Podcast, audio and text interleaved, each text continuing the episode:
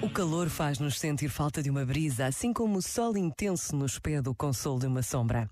Estes dias de muito calor que a tantos levaram para as praias ou para um tempo de descanso falam-nos desta diversidade permanente em que vivemos, sinal de riqueza e de gratidão para com Deus que tudo criou e continuamente cria. Por vezes basta a pausa de um minuto para nos sentirmos gratos e felizes por tudo o que temos. Pensa nisto e boa noite.